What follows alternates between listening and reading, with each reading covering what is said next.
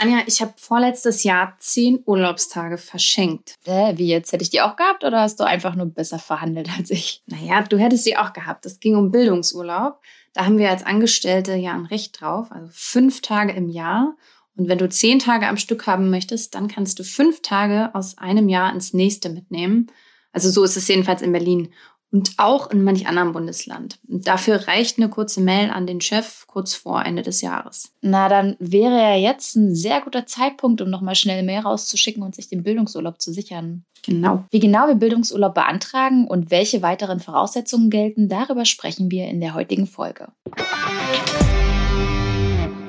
Auf Geldreise, der Finanztipp-Podcast für Frauen mit Anja und Annika. Hallo, ihr Lieben. Hallo. Und auch nochmal Hallo an dich, Annika. Und lass uns gleich mal die Sache klären, warum du jetzt den Bildungsurlaub verschenkt hast. Ja, ich erinnere mich noch genau dran, das war zwischen den Jahren und ich saß noch als einer der wenigen im Büro und es war irgendwie so total die ruhige, entspannte Atmosphäre. Und dann habe ich ähm, die Spiegel Online-Kolumne meines, also unseres Chefs gelesen, mit Tipps zum Jahresende. Und da stand dann eben drin, dass ich meinen Anspruch auf Bildungsurlaub mitnehmen kann ins nächste Jahr. Dafür muss ich nur einen Zweizeiler an meinen Chef schicken. Ja, das habe ich dann schnell gemacht. Also bis dahin würde ich sagen, alles richtig gemacht. Aber dann leider im nächsten Jahr habe ich das Ganze irgendwie einfach verfallen lassen. Also ja, richtiger Fail. Na gut, hast du ja jetzt wieder eine neue Chance. Genau. Ja, aber ihr Lieben, wenn ihr Lust auf mehr Urlaub habt, dann macht es bitte nicht so wie Annika. Na, die Hälfte kann man ja schon machen von dem, was ich gemacht habe. Ja, das stimmt, das stimmt. Ja, aber tatsächlich ist es so, dass wir als Angestellte fast alle ein Recht auf Bildungsurlaub haben. Und zwar dann, wenn wir uns beruflich oder politisch weiterbilden wollen. Und wenn wir geschickt vorgehen, dann gibt es ja auch noch ein bisschen Geld von der Chefin obendrauf. Und heute sprechen wir eben über genau das Thema, über Bildungsurlaub. Und dazu hatten wir euch ja auf Instagram gefragt, was ihr wissen wollt. Danke im Übrigen für eure ganzen Nachrichten. Die thematisieren wir jetzt natürlich auch an der Stelle. Und ich würde sagen, wir nehmen eine Frage von Carmen, die ziemlich gut zum Einstieg passt. Und zwar, welche Voraussetzungen müssen denn eigentlich erfüllt sein für Bildungsurlaub? Mhm, gute Frage. Also zunächst mal ist es so, dass Bildungssache ist ja Ländersache. Und das heißt auch, dass bei Bildungsurlaub das in jedem Bundesland ein bisschen anders gehandhabt wird. Und übrigens heißt es manchmal auch tatsächlich einfach anders. Ähm, an alle Geldreisenden aus Sachsen und Bayern mal vorweg, ihr müsst jetzt ganz stark sein. Also bei euch gibt es leider keinen Bildungsurlaub. ja, okay, aber ne, einen schwachen Trost gibt es ja trotzdem. Dafür habt ihr ein paar mehr Feiertage als auf jeden Fall wir Berliner. Das oh ja, das so stimmt. Ich bin immer neidisch auf unser Münchner Büro. Ja. Fühlt haben die ständig Feiertag. Ja, aber um mal die erste Voraussetzung festzuhalten, im richtigen Bundesland arbeiten. In dem Fall nicht in Bayern und nicht in Sachsen. In allen anderen Bundesländern habt ihr hingegen ein Recht auf Bildungsurlaub. Und das gilt eben auch nicht nur für Angestellte, sondern auch für Azubis. Und Beamte dürfen übrigens auch Bildungsurlaub nehmen, aber ein Hoch auf den Föderalismus, je nach Bundesland ist das wieder anders geregelt. Und da dürft ihr dann als Beamte gegebenenfalls auch wiederum nicht Bildungsurlaub nehmen. Erkundigt euch also in einem ersten Schritt unbedingt, wie euer Bundesland das handhabt. Und den Link mit weiteren Infos, den packen wir euch in die Show Notes und die findet ihr wie immer unter www.finanztipp.de slash podcast.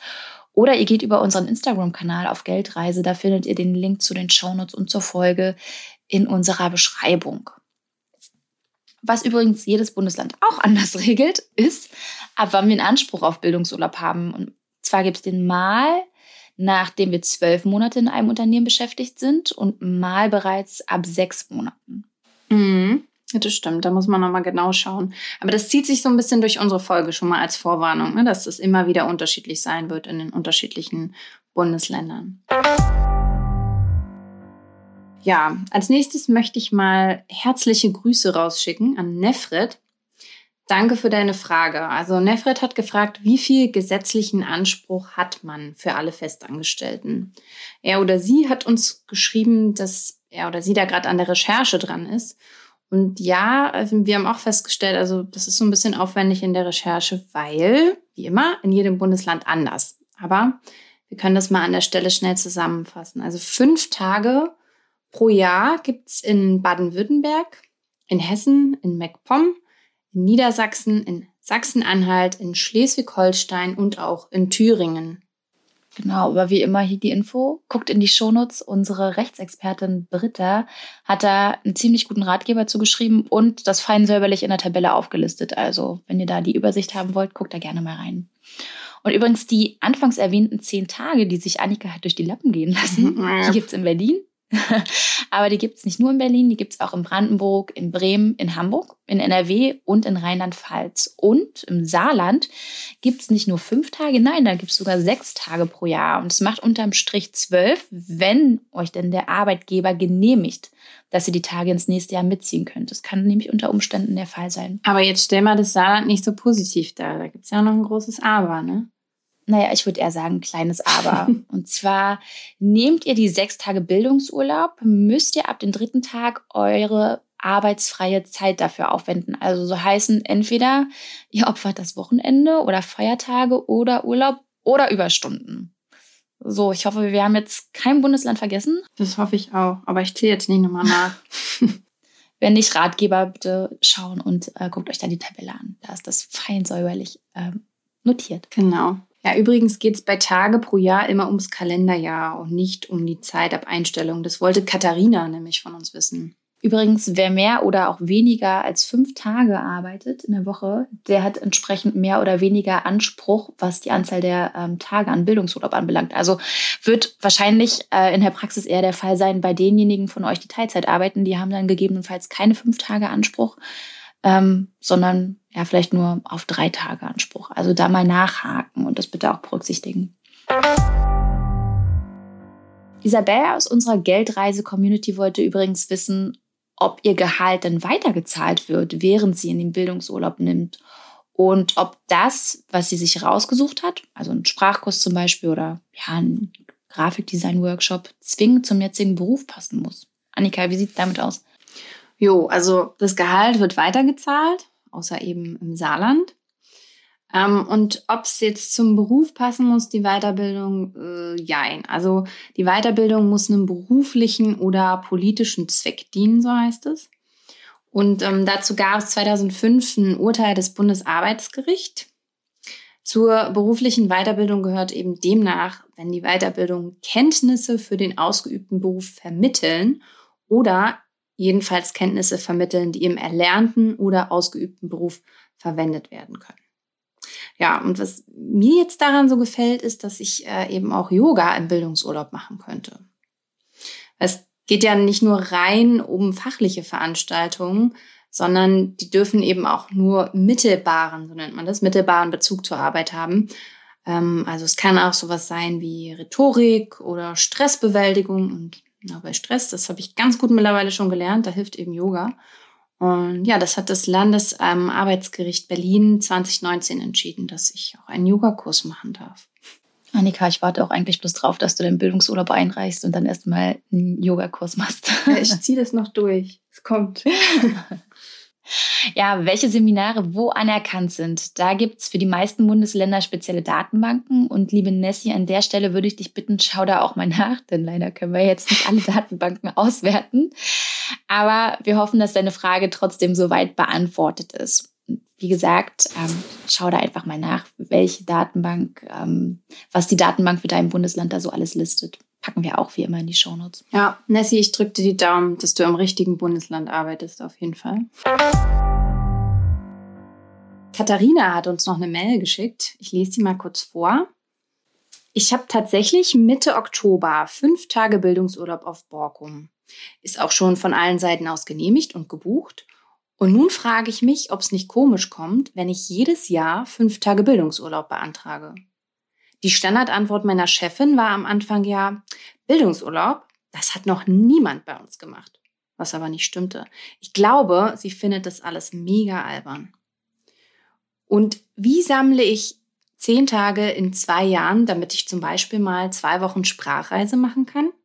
Und muss ich mir das schriftlich bestätigen lassen? Zählen für die fünf Tage das Kalenderjahr oder die Zeit ab Einstellung? Ja, also super Fragen, Katharina, und auch einige Fragen. Erstmal zu dem Kommentar deiner Chefin. Also das, das hat noch niemand gemacht. Ähm, ja, den Kommentar, den lieb ich ja. Der ist in etwa genauso schön, wie wenn du Gehalt verhandelst und dein Chef dir sagt, ja, aber das Gehalt, das bekommen doch alle. Anyway, also super, dass du dich davon nicht hast verunsichern lassen. Immerhin hast du ja auch einfach mal ein Recht drauf auf Bildungsurlaub.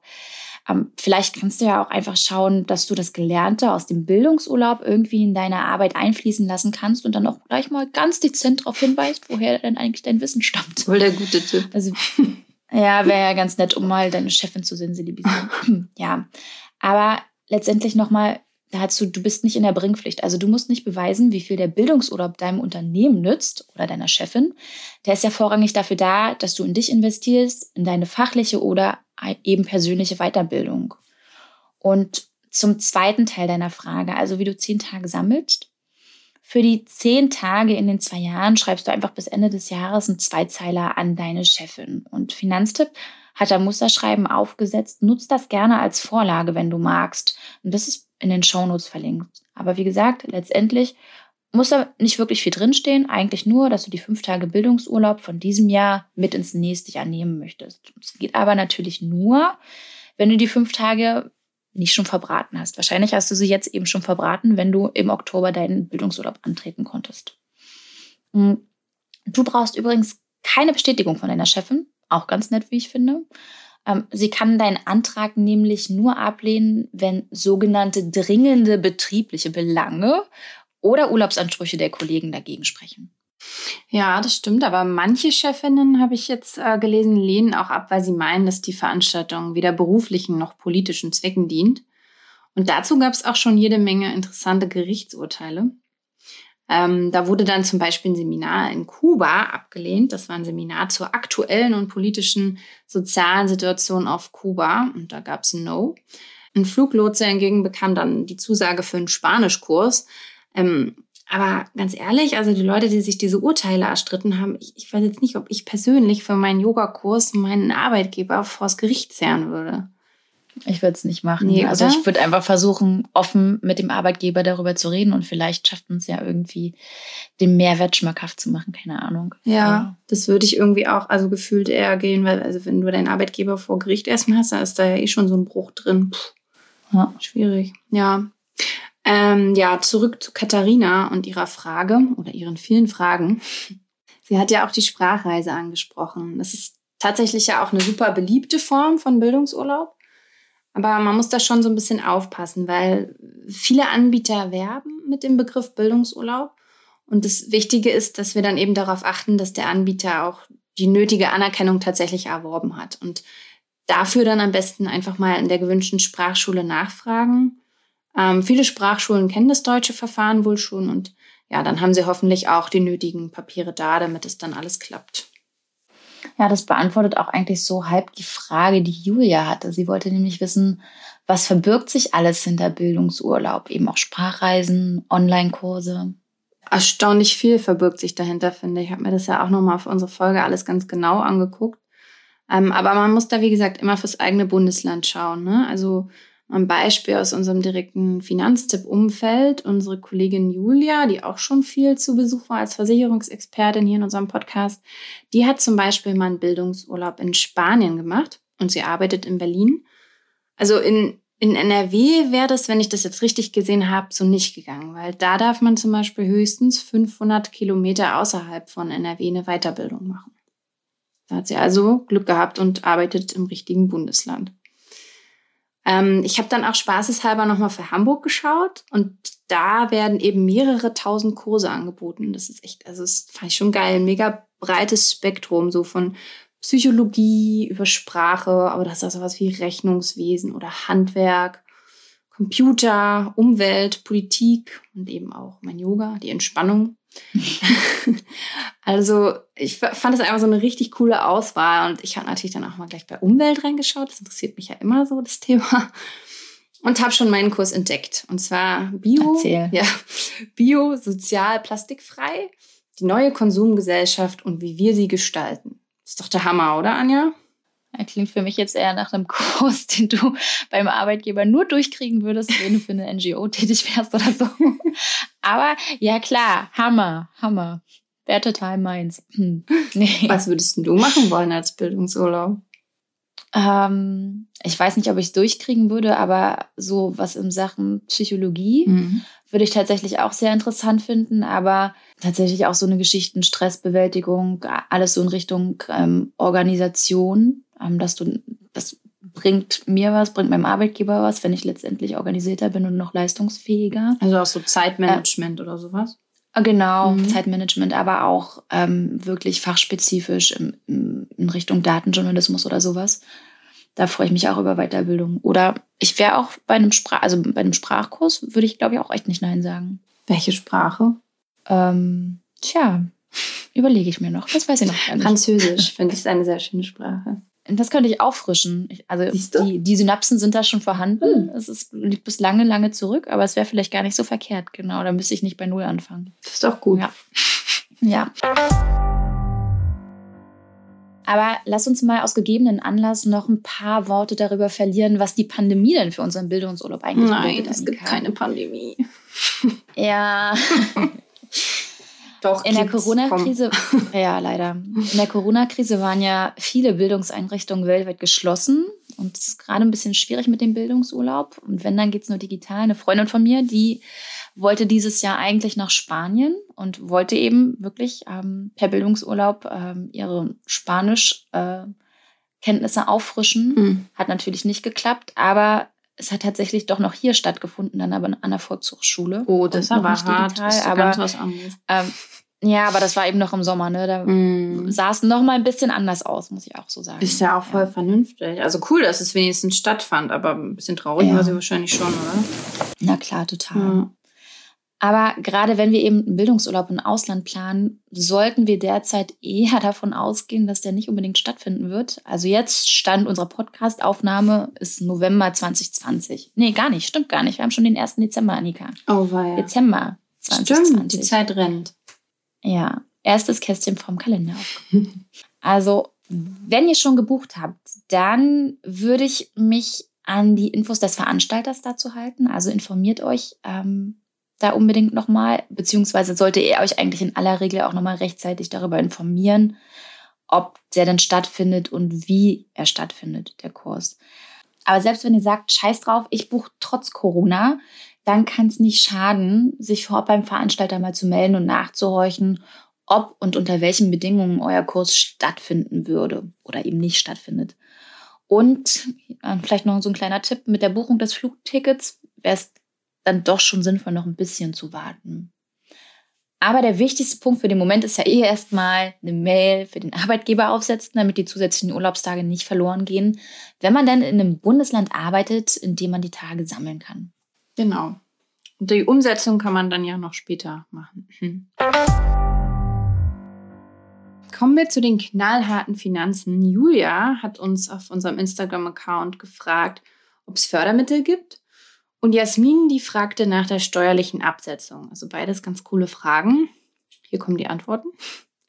Also der Chef muss einen zwar freistellen und äh, auch das Gehalt weiterzahlen, aber die Kosten für den Kurs, die muss er nicht übernehmen. Also manche Chefs machen es so, dass sie den trotzdem zahlen oder sogar einen Zuschuss geben. Ich würde sagen, da ist wieder wichtig, mit dem Chef einfach mal zu sprechen. Ne? Also und das, wirklich das Gespräch zu suchen und sagen, ich möchte es gerne machen und vielleicht auch darzulegen, mhm, was der Chef klar. jetzt davon hätte, wenn man da gewisses, ein gewisses Wissen sich aneignet. Und vielleicht ist er ja dann auch tatsächlich bereit, das zu zahlen. Und sonst gibt es auch noch verschiedene Fördertöpfe. Also da gibt es zum Beispiel die Bildungsprämie des Bundes oder den Bildungsgutschein der Arbeitsagentur. Und dann gibt es natürlich auch wieder spezielle Töpfe je nach Bundesland. Und das wäre jetzt hier auch wieder ein bisschen viel, das alles aufzulisten. Schaut in die Show Notes. Und ähm, die Frage zur Steuer. Also Jasmin, du hast einen Kurs ausgesucht, der einen engen Zusammenhang mit deinem Job hat. Dann kannst du die Kosten in voller Höhe als Werbungskosten bei der Einkommenssteuererklärung angeben. Das, das kannst du auch alles nochmal im Detail nachlesen. Da haben wir den Link zum Ratgeber mit den Werbungskosten auch in die Shownotes gepackt. Liebe Geldreise-Community, nochmal tausend Dank euch für den tollen Input und die super Fragen. Ihr wisst ja, schreibt uns immer gerne euer Feedback, eure Fragen, eure Erlebnisse. Wir tauschen uns so gerne mit euch aus und am besten einfach direkt über unseren Instagram-Account auf Geldreise unter den Post zur aktuellen Folge. Dann können noch andere Geldreisende mitdiskutieren. Das wäre natürlich super schön. Aber selbst wenn es mal nicht an alle gehen soll, sondern einfach nur an uns zwei, dann einfach eine private Nachricht oder eine Mail an podcast.finanztipp.de. Genau. Eigentlich alles wie immer. ähm, ja, Anja, wie ich dich kenne, äh, möchtest du jetzt noch mehr zum Thema wissen. Ne? Was haben wir noch vergessen? Ja, also wir haben über die ganzen Voraussetzungen gesprochen und darüber, wie ich mir zweimal fünf Tage Bildungsurlaub sichere. Ähm, aber die wichtigste Frage, also die für mich wichtigste Frage wäre tatsächlich noch offen. Und zwar, wie genau stelle ich jetzt ganz konkret den Antrag für, hm, sagen wir mal, meinen Business-Englisch-Sprachkurs oder so? Mhm. Also Fristen, bis wann wir jetzt spätestens den Antrag abgegeben müssen, die sind natürlich wieder je nach Bundesland unterschiedlich. Überraschung. Ja, das zieht sich echt durch die ganze Folge irgendwie. Aber ja, ich würde mal sagen, mindestens zwei Monate vorher und dann bist du überall safe.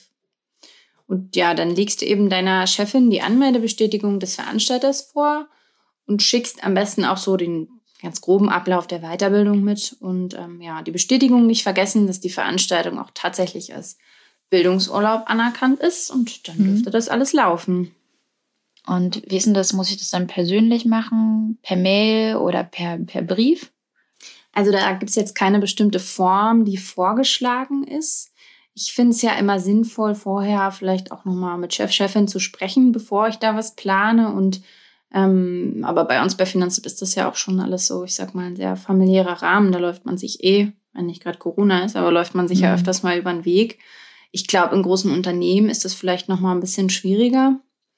Ähm, ja, aber wie gesagt, grundsätzlich ist da keine konkrete Form irgendwie vorgeschlagen. Du kannst es einfach per Mail machen und dann eben an den Chef oder die Personalabteilung. Und ähm, ja, dafür haben wir bei Finanztipp auch ein Musterschreiben, was wir natürlich auch in die Shownotes backen.